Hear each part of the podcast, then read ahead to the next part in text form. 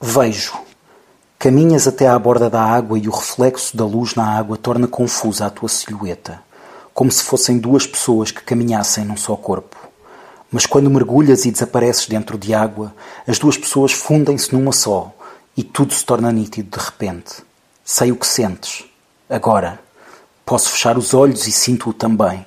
A leveza da água sobre os ombros, a consistência das coisas que tocas com as mãos, as pedras e a areia grossa do fundo os peixes que passam diante do teu olhar, a certeza de que a vida existe quando, por um instante, descemos a este mundo submerso que não é o nosso e depositamos o peso que trazemos do mundo, que é o nosso, e assim nos reconstruímos, porque a água tudo limpa. Não vejo. Fechou-se a marca da água que se abrirá à tua entrada. Um abismo líquido interpôs-se entre nós.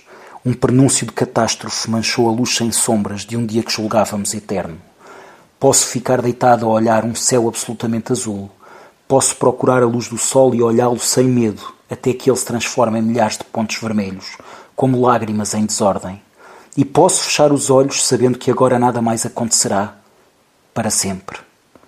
Enquanto o verão passa e não regressam os que mergulharam no fundo do mar, a praia é como um tempo suspenso, difuso e pouco nítido atravessado por sons familiares como os gritos das crianças à borda da água ou a voz cantada do vendedor de gelados.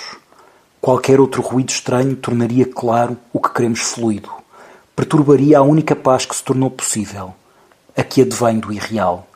Em setembro virão as marés vivas e depois o outono começará a despir as árvores, antes que um céu plúmbio se abata sobre nós e uma chuva sem remorsos varra da nossa pele os últimos vestígios de sal. A partir daí, ficamos à espera, outra vez.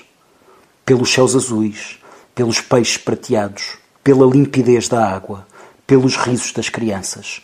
Não quero que desesperes na espera. Haverá sempre verão, sempre, para além de nós mesmos e por mais demorado que seja o regresso.